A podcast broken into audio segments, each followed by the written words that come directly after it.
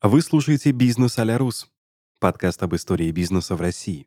Меня зовут Дмитрий Чернов, и каждый выпуск ко мне приходят люди, которые оставили свой след на карте российского предпринимательства и знают все о том, как вести дела по-русски.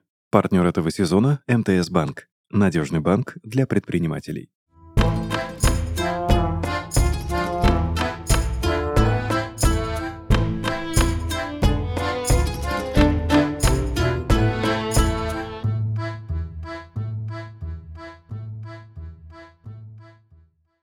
Делать деньги – самая большая ошибка в жизни. Делать нужно то, к чему чувствуешь склонность и таланты. Если преуспеешь в этом, будут и деньги. Грир Гарсон. Друзья, это подкаст «Бизнес Алярус». Дмитрий Чернов в студии. И сегодня, ох, с каким гостем. Юрий Левитас, основатель, ну, вы, например, можете знать Юрия или слышать о нем по федеральной сети Black Star Burger. И сегодня Юрий э, любезно согласился побеседовать с нами в рамках подкаста. Юрий, здравствуйте. Здравствуйте. Вот слушая интервью предпринимателей, э, многих состоявшихся для тех, у кого уже счета на 6, а может быть даже и на больше нулей, все они как один, ну так вот если э, в общую канву брать, говорят, что когда мы начинали бизнес, мы начинали его не для того, чтобы зарабатывать много денег, а для того, чтобы поесть в ресторане и не считать, сколько у тебя денег на карточке. На... Или для того, чтобы у мамы не просить деньги на машину. Или просто, чтобы ездить по городу на такси и не ходить пешком. Какая программа максимум или программа минимум была у вас у истоков э, вашей предпринимательской деятельности? А, ну, либо эти предприниматели лукавят, либо вы выразились э, взаимоисключающие вещи, назвали. Мы занимаемся бизнесом, чтобы не зарабатывать деньги, а чтобы поесть в ресторане. Но чтобы поесть в ресторане, нужны деньги. То есть, и чтобы у мамы не просить деньги, это значит, нужно да. свои собственные деньги. То есть, другими словами, любая мотивация нормального, здорового предпринимателя или бизнесмена – это зарабатывать деньги. В этом ничего нет стыдного. Это вообще цель предпринимательства – зарабатывать деньги. Если у предпринимателя есть миссия какая-то, через какое-то время уже добившегося большого количества денег, или я верю в то, что есть предприниматели, которым уже там, как вы сказали, с большим количеством нулей на счетах уже деньги не столь важны, да, такое тоже может быть. Тогда уже это не самоцель, а уже какие-то цели или какие-то миссии э, немного другие. А так мотивация моя была как нормального, надеюсь, человека и нормального бизнесмена и предпринимателя – это зарабатывание денег, в том числе для того, чтобы их тратить на то, что вы перечислили. Угу. А э, когда стало понятно, что работая в найме, собственно, все свои нужды не покрыть, да и вообще это неинтересно, и лучше бы заняться чем-то своим? Я, наверное, всегда, опять же, вот смотрите, я бизнесмен там старой формации, я очень часто говорю, что период становления бизнесмена должен быть, ну, хотя бы 10-15 лет, хотя есть да, примеры, да, да. когда богатели, бизнесмены, зарабатывали большие деньги, и в позднем возрасте, там, если брать тот же общепит, это полковник Сандерс, знаменитый KFC, в 60 лет стал миллионером, да. Но в целом, если брать э, молодого человека, 20-22 года, начинающего бизнесмена, то где-то к годам 30-35 он должен, ну, какой-то результат показать. А мне 54 года, и мне как бы сейчас говорить, вот 35 лет назад я там э, начинал и э, ставил себе цели, это как-то, ну, не совсем угу. правильно говорить о том, что как я работал тогда в найме и так далее. В целом, я еще с Советского Союза, когда бизнеса, в общем-то, не было. Но придя из армии, я уже начал работать в кооперативе наверное, я в найме, в общем-то, и не работал. Ну, так периодически, когда вот э, были моменты, что я не в бизнесе, и нужно было на что-то жить. А так вообще никогда не работал в найме. Я с первых э, своих, хотел сказать, шагов, ну, шагов в бизнесе, точнее, с первых шагов зарабатывания денег всегда работал на себя. Вы, Юрий, сказали вот фразу э, «Я бизнесмен старой формации». Не так давно смотрел YouTube, и один из спикеров э, рассказывал историю о том, как работают бизнесмены новой формации. Ребятам 20-22 года. Они э, создают какой-то виртуальный мир там в некой виртуальной игре, а потом получают там донаты от ну, почти своих сверстников или ребят, которые чуть моложе, которые покупают в этом виртуальном мире какие-то виртуальные вещи. Есть донаты на там, 20 тысяч, 100 тысяч, 200 тысяч рублей для того, чтобы как-то прекрасно себя чувствовать в виртуальном мире вот сейчас. Это что, это предприниматели новой формации, получается? А, да, я Потому когда... что я, я примерно, мне 40, простите, я перебил, мне 40 скоро будет. И, э, собственно, я понимаю, что вы имеете в виду, когда вы говорите бизнесмен э, старой формации. А вот про новую тогда, что можно сказать? А я когда говорю про себя, что я бизнесмен старой формации, это не означает, что я ретроград. И все, что вы говорите, я очень хорошо понимаю. Я слежу за современными течениями бизнеса, и я точно так же продаю и покупаю а, NFT, я занимаюсь криптобизнесом, я занимаюсь... Все, что вы назвали, этими вещами я где-то балуюсь, где-то по-настоящему э, занимаюсь бизнесом, где-то играюсь. А, далее, помимо всего прочего, когда я сказал бизнесмен старой формации, все же я немного оговорился. Я старый бизнесмен, я стараюсь соответствовать и быть бизнесменом новой формации. А теперь по поводу зарабатывания денег. Да, конечно, в 90-е кто-то говорил, легче зарабатывать, сейчас сложнее или наоборот. Но и тогда были э, люди, которые зарабатывали, это я сказал такой общепринятый период э, становления бизнесмена 10 лет, но понятное дело, что и сейчас, и тогда можно разбогатеть э, там, в считанные какие-то моменты. Вот.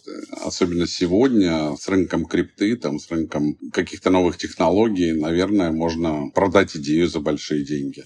Поэтому угу. все возможно в современном мире. Сложнее или легче зарабатывать, это я сказать не могу. На эту тему ведутся споры. И тогда, и сейчас, и в старом, и в новом мире а, в любом случае предпринимательские способности и ну, там еще куча, огромное количество разных вещей способствовали тому, чтобы зарабатывать деньги кому-то быстрее, кому-то медленнее.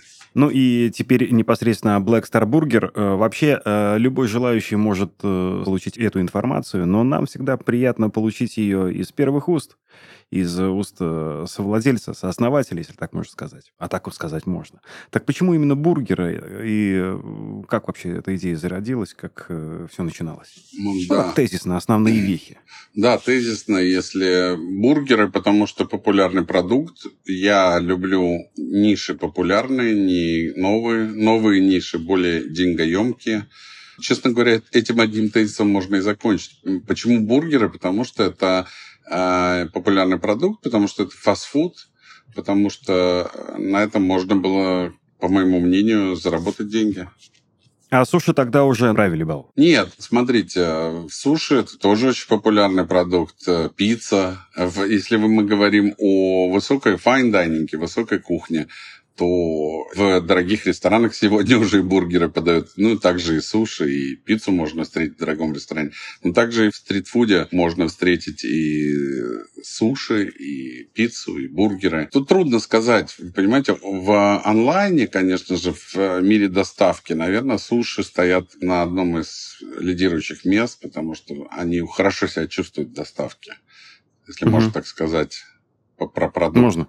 Да, вот. А вообще в целом бургеры набирали популярность. Макдональдс был популярен, потом пришли э, компании, которые стали делать такие fast casual, так называемые бургеры, которые, ну, как бы вроде бы подороже, э, посвежее, более без заморозки и так далее.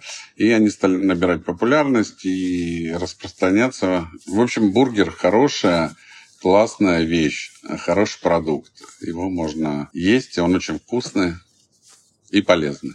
Вот поэтому бургер. А, любопытно. А как э, складывалась работа с э, лейблом Black Star?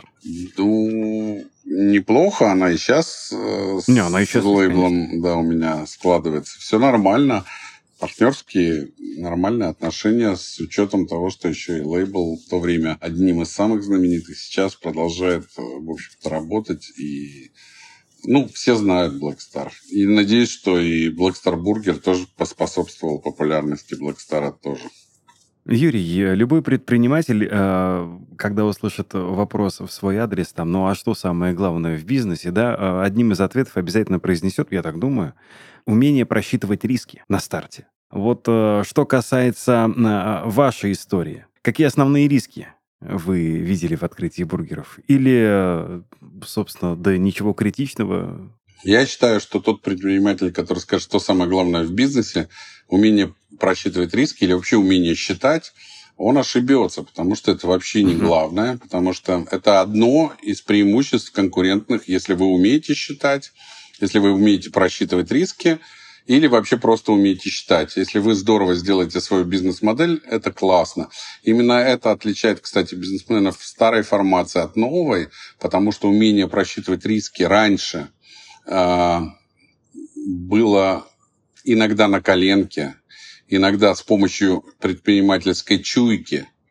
А сегодня, и то есть ты должен был иметь предпринимательскую жилку и вот как бы чувствовать эти риски, даже потому что любой просчет он был приблизительный. То сегодня этот просчет, благодаря технологиям, благодаря тому, что можно научиться этим технологиям, можно сделать более приближенным к реальности. И этот навык – это всего лишь один из навыков для бизнесмена, но далеко не главный. Э, есть главнее, я вам могу сказать, например, умение выбрать локацию – для вашего бизнеса гораздо важнее, чем умение считать. Вот и все. Умение найти концепцию, умение сделать крутой продукт а, гораздо важнее, чем, опять же, умение считать. Хотя умение считать это тоже очень здорово, это очень, очень одно из важнейших конкурентных преимуществ. Маркетинг, а что вообще говорить об этом? Это же, вот. это же маркетинг вообще целый мир. Если у вас вы обладаете навыком или навыком найма крутых маркетологов и вообще у вашей компании хороший маркетинг, то это просто... Это важнее, опять же, чем умение считать. Хотя, опять же, не преуменьшаю навык умения считать и считаю, что просчитывать риски и уметь считать – это тоже хорошее, большое, крутое конкурентное преимущество. Вот вы говорите умение придумать и сделать крутой продукт. Лично я полагаю, что э, крутые продукты давным-давно уже созданы. И если ты хочешь э, сделать что-то крутое, то это нужно прям, чтобы он получился, ну, знаете, ну, с нуля. А иначе э, тогда, может быть, э, не умение создать крутой продукт, а придумать для него вот как для конфетки фантик, который будет... Нет, я с вами, с вами не согласен совершенно. Потому что давайте возьмем бургер. Я вам быстро, если коротко давайте. расскажу. Бургер – это булочка, это котлета, это овощи. И вот нужно обязательно, чтобы булка была правильная, э, а их миллионы. И вам нужно же победить своих конкурентов. Ваша булка должна быть самая правильная, она должна там, ее должно быть как бы по ощущениям мало. Ну а если про котлету говорить, это вообще целый мир. Котлета должна быть, в отличие от стейка, ну она априори не жесткая, потому что это все же фарш, да, но она должна быть сочной, и она должна быть приготовленной. А как сделать приготовленную сочную котлету? Это же, это же секрет, секрет кулинарного производства. То есть вам надо котлету положить на жировочную поверхность определенной температуры, под определенным углом, точнее, чтобы угла не было, потому что все жировочные поверхности идут с углами с фабрик производителей. То есть вам нужно выровнять этот угол, этот уровень. Далее вам должна быть определенная толщина этой котлеты определенный диаметр, и только в этом случае и определенная температура самой поверхности, и определенная скорость, то есть тайминг, который вам нужно. И вот все это нужно вместе учесть, и только в этом случае у вас получится идеальный продукт. И вы представляете, какое количество... Это как э, замок с кодом. Мы иногда не можем открыть замок с тремя числами, а представляете, тут замок с шестью да, цифрами. Да, да. И вот, вот эти цифры надо расположить так правильно, и только в этом случае замочек откроется. Поэтому это так кажется, что ну что-то такого придуман продукт. Да, а нам действительно так кажется. Но о чем вы говорите, я прекрасно понимаю. Взять хотя бы тот небезызвестный фильм «Создатель», где есть момент, я обратил на него внимание, он засел у меня в голове, когда он, значит, одного из э, работников кухни говорит, что ты делаешь? Что это за бургер? Тут три окуречка, должно быть два, не четыре, не один, два кусочка, две, два дольки. Я говорю, да. да, это называется уже внимание к деталям. Вы правы, дьявол в деталях. Помимо этого, вы помните там просчет, как э, сделать один продукт. Э, говорят так, любой дурак может, ну хотя тоже сложно, вот я вам рассказал. А представляете массово, когда должна быть технологическая цепочка, когда ты должен делать тысячу бургеров в день. И, понятное дело, один – это окей, это нормально, это можно постараться сделать, а сделайте, попробуйте тысячу в день. Да-да-да. Это очень сложно. И когда я называю слово продукт, это означает не один продукт, а это целиком весь ваш продукт, выходящий из стен вашей бургерной. Это там и не только бургеры. Это, картошка. Там. Это одно меню с целой а, кучей да. ингредиентов. Каждый из да, которых да. состоит еще из, там, из э, каких-то кучи ингредиентов. Да, кстати, понимаю. да, кстати, вот продукт – это та вещь, которую, как вы сказали, просчитывать сегодня все можно. А вот продукт осталось только старый дедовский способ, это фокус-группы. Другим, другим способом практически продукт невозможно просчитать. То есть нельзя никакими технологиями в любом случае должна быть вот такая, как помните, была программа «Контрольная закупка», да, где люди голосовали. Вот э, это тот способ, которым сегодня возможно пользоваться, по, чтобы сделать э, какой-то рейтинг ваших продуктов. То есть, чей продукт лучше. Ну, любой ресторан скажет, конечно, у меня вкуснее. А кто тебе сказал? Ну, как кто? Ребята со двора. А на самом деле это должны быть, э, должны быть фокус-группы, причем не одна, а много их, и только так можно понять э, качество вашего продукта. Я вспомнил, да, эту программу «Контрольная закупка». Знаете, Юрий, никогда не верил людям, которые красиво на камеру э, хвалили продукт, используя какие-то эпитеты, метафоры, и улыбались в камеру. Я думал, что это фальшивые люди. Э, настоящий человек, он мог сказать, ну да, да, нормально, вкусно, вот, и как бы и все. Вот обычно такое мерило у нас у простых. Но это, ну, а это личное мое Мне мнение. кажется, нет, это были настоящие люди. Мне кажется, просто их отбирали, э, когда к ним подходили. Хотите поучаствовать? Да. И дальше их предупреждали о правилах. Вы должны будете сказать там предложение из пяти слов. А, ну, возможно, да. Возможно, их... Может быть, и может быть, те, кто говорили «да-да», как вы говорите, их просто вырезали.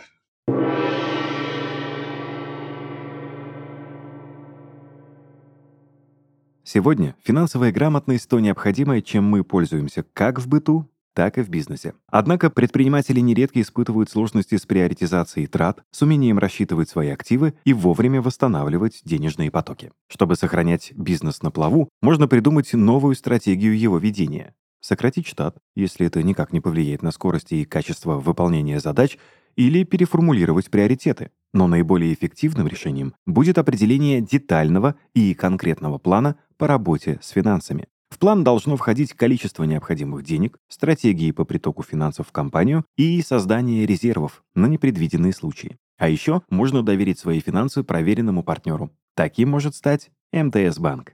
МТС Банк — это надежный банк для предпринимателей, который предлагает продукты для малого и среднего бизнеса. Специалисты возьмут на себя все хлопоты по открытию расчетного счета и бизнес-карты, настройки эквайринга и, если нужно, даже помогут бесплатно выйти на маркетплейс и запустить первые продажи, чтобы ты смог сфокусироваться на важном — своем деле. Благодаря сервисам МТС банка у тебя появится целый ряд возможностей для успешного старта собственного дела. Например, ты можешь оформить самозанятость и бесплатную виртуальную карту «Я сам». Платежи от юрлиц без комиссий бесплатное снятие наличных в банкоматах любых банков и всего 2 минуты до твоей первой финансовой операции. Все основные операции в МТС-банке удобно совершать в мобильном приложении, не тратя время на поездки в отделение банка. Если ты уже решил, что в твоем бизнесе самое важное, переходи по ссылке в описании, оформляй самозанятость и подключай карту «Я сам».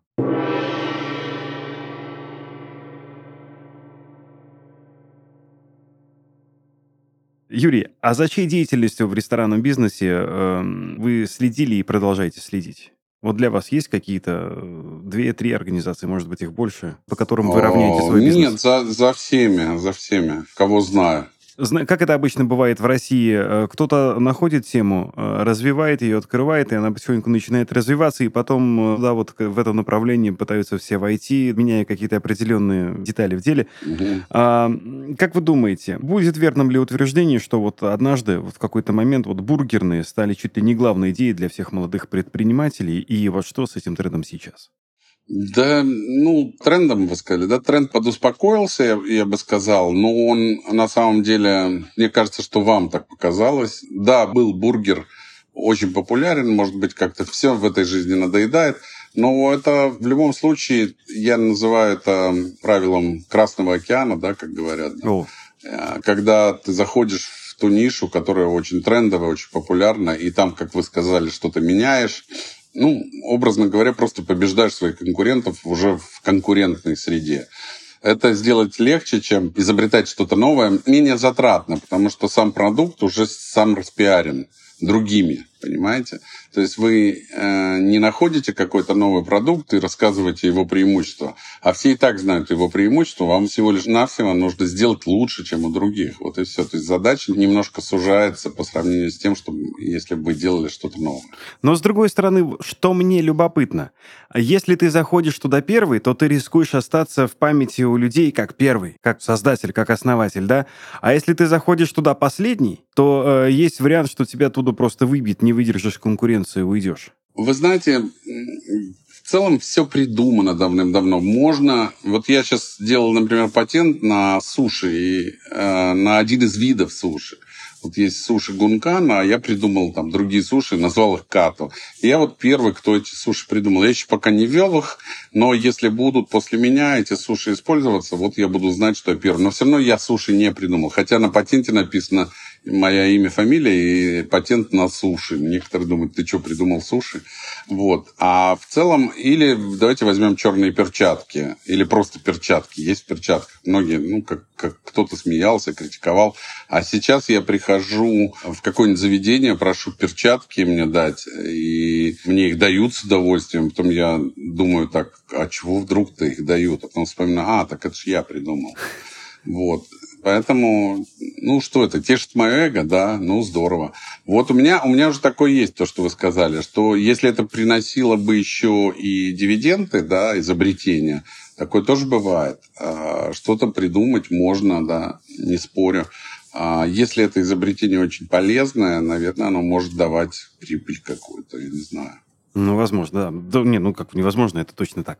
Юрий, и к вопросу о деятельности Black Star Burger. Насколько верно утверждение о том, что ну вот ты делаешь один продукт, полностью понимаешь все его процессы, которые там происходят, а потом э, в один прекрасный момент его остается только размножить.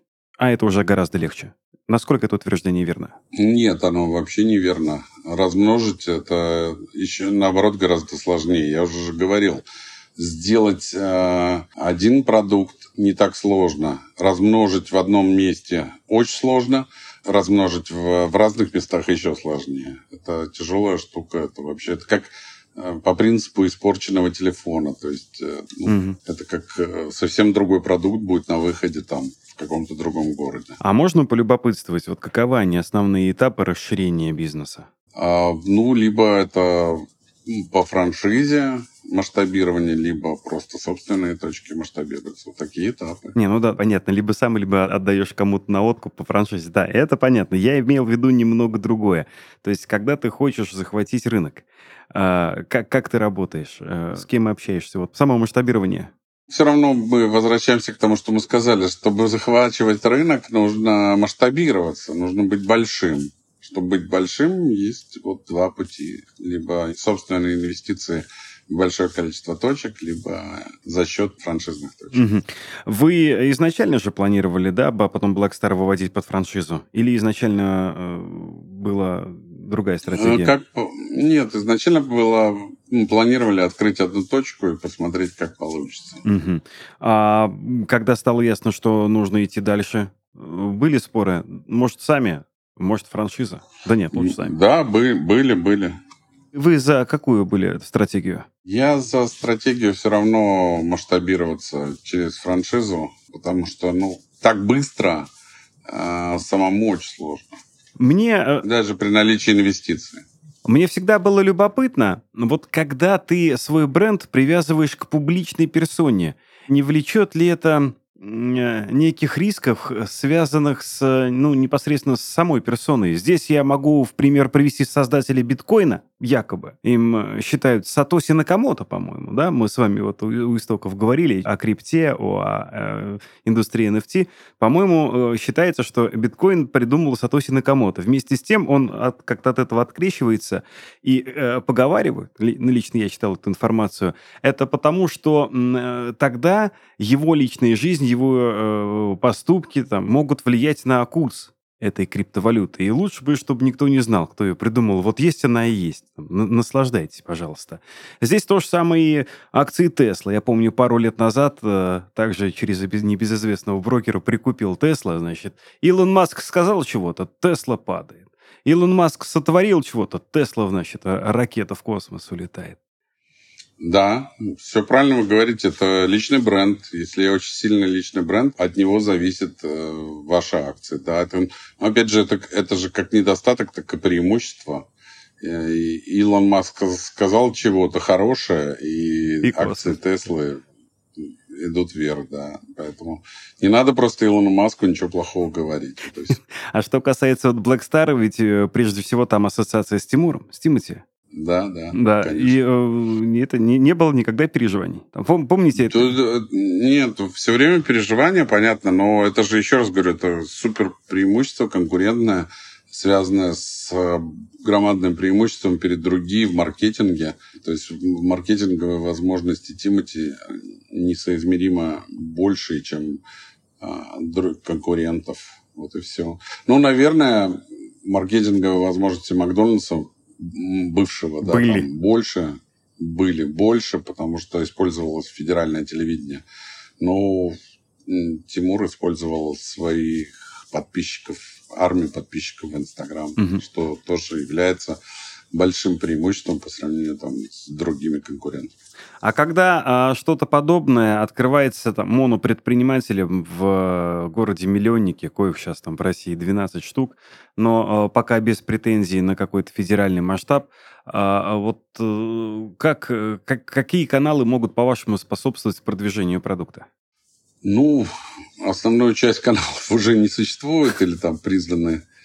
Метко подмечено чем-то там признаны, я уже не помню. Признаны. А, да, вот. Но суть в том, что, ну, в люб... ну, как всегда, на самом деле, и, и старые каналы, это и билборды, и наружная реклама, так и сарафанное радио, так и digital-каналы, которые есть, которыми мне возможно пользоваться. Вот Кто сейчас основные конкуренты Black Star Burger, Юрий, как думаете? Я думаю, что, ну, можно так высокопарно сказать, нету, но я думаю, что огромное количество компаний, все, все конкуренты, все считают, что Black Star Burger, э, ну, занял свою нишу, угу.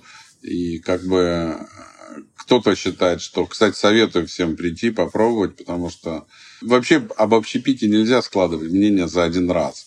Потому что даже Макдональдс, который вот э, многие говорят, вот я всегда приду и буду иметь тот же самый вкус. Это не так. И смена может быть другой. Там вроде бы все то же самое, но максимально, конечно же, такие, как Макдональдс, они максимально приходят к тому, что это все же ритейл это не ресторан. То есть это все подогревается, все делается массово на, где-то на фабрике, и, понятное дело, там цена ошибки, и ты сама ошибка, возможность ошибки меньше, и цена меньше этой ошибки. А когда вы приходите в ресторан, всегда может повар накосячить, смена не та, еще что-то, еще что-то. И поэтому, ну, нельзя оценивать, что вот ресторан плохой, невкусный по одному визиту. Надо еще давать шанс попробовать и так далее. Хорошо. И в продолжении вопроса, а как вы думаете, а есть ли сейчас и кто это конкурент бургеру? А, ну, да. Самый основной – это шаурма шаверма, как хотите называть, всегда был в нашей стране самый большой конкурент. Во-первых, он, я считаю, вообще конкурент всем, всем фастфудам, это шаурма. Вот. Потому что это доведено в нашей стране до самого, вот сказать, э, вкуса правильного, а, плюс огромное количество вариаций. И в целом этот продукт недорогой. То есть в ценовой политике с шаурмой очень сложно бороться, потому что используется курица, как правило, э, правильное сочетание продуктов, лаваш. Ну, то есть все это ингредиенты там подобраны всегда отменно. Ну, кто придумал вот, гениально этот продукт. А поэтому он как бы, можно сказать, образно конкурирует э, с бургером, но с другой стороны бургер самодостаточен, и нет у него там конкурентов. Также я просто сказал самые близкие, а так же все остальные продукты. Сегодня, знаете, как э, молодые люди уже, ну, люди, которые не едят каждый день одно и то же. Им хочется сегодня поесть пиццу, завтра суши, послезавтра. Ну, в общем, разнообразить свое дневное меню. Поэтому иногда хочется бургера и так далее. Никто не говорит, что бургером питаются ежедневно. Хотя и такие тоже, наверное, есть. Конечно, безусловно. А вы можете себе позволить так вот выйти, пусть даже и в знакомой уличной точке купить шаурму? Или вы уже пер... да. переросли это? Не, нет, конечно. Тоже обязательно так делать. Ну, желательно, чтобы она была какая-то проверенная. По шаурмой всякие случаи бывают. Вот. А вообще, да, конечно. Вы говорили о том, что запатентовали свой ролл. Э, правда, пока не придали ему публичности никакой. Напоследок вопрос, какое будущее видите для компании? Тут, разумеется, можно сказать о там каких-то возможных новых направлениях, масштабировании. Что дальше, будут роллы? Или это совсем другая история? Нет, у меня на сегодняшний день в общепите много разных других компаний, э, кроме Black Star Burger. Есть и, компании, и есть и фастфудные, есть и кофейни и рюмочную я недавно открыл совместно с партнерами. Поэтому какое будущее у Black Star Burger или вообще? Вообще у общепита э, в сегодняшнем мире не самое прекрасное, настоящее. Но будущее, я думаю, все равно будет, потому что все же это еда, а это одна из главных потребностей человека, это пища. Поэтому сильно прям я так за общепит не переживаю в целом.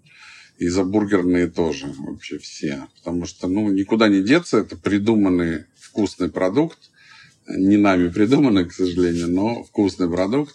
И э, такой сложно сочиненный бутерброд, вариаций много, соусов, соусы придают разные вкусы. Поэтому я спокоен за будущее бургера. Ну, кстати, я про, по, по поводу соусов с вами абсолютно согласен. Не так давно начал готовить сам. И, блин, все одно и то же. Картошка, капуста, там все это надо потушить, либо сварить. И только соус, только соус, по-моему, делает истинный вкус блюда. Ну, и специи. Да, ну, да соус специи и специи, тоже. да. Потому что все остальное там плюс-минус готовится одинаково. А, ну, да. Юрий, да. если можно, вы человек очень авторитетный в этой нише, в этом э, направлении в бизнесе. А вот что вы можете сказать человеку, который сидит, знаете, дома, и вот э, как бы и желание есть, и возможности, ну, вроде как позволяют открыть какой-нибудь, как сейчас модно говорить, семейную кафешечку? чтобы, значит, там вот люди приходили. Вот, как, куда смотреть, в какую сторону и э, во что не вляпаться? Ну, смотрите в мою сторону.